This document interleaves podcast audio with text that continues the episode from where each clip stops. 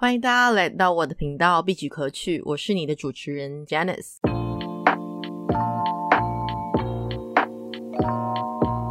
啊，这个频道呢是我在去年暑假的时候想要录制的。我本人是一个长期居住在香港的台湾人，我人在台湾的时间其实不长，因为每次回去的时候可能就是休假的时候。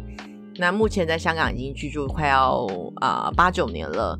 那每一次跟家人朋友们线上见面的时候呢，其实我都会觉得有很多各自彼此成长的地方，也会发现我们每次都会花很多时间，大概半个小时到一个小时的时间在电话中 catch up。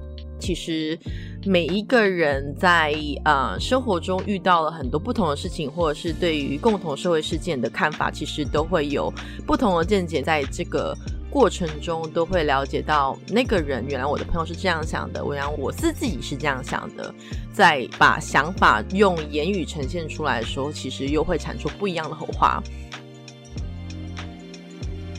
自从我已经快要两年没有回台湾的这段时间，我特别想要记录一下这样的生活，因为其实每一个对话其实都很珍贵。那过去大概两年的时间，发现啊生离死别会发生。当然，我的家人大家现在都非常的健康，只是会感叹说，在不知道下一次什么时候会回到家里的时候，每一个对话或者是每一次跟朋友相聚。都会格外的珍惜。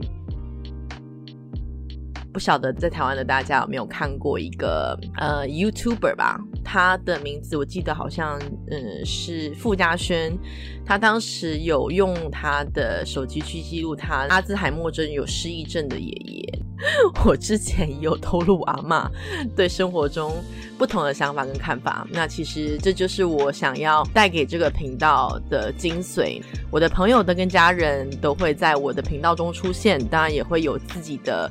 对一些事件的想法，跟自己记录自己的成长，希望我的分享会带给你一些启发，让你吸取一些你觉得可取的地方，留在你自己生活中。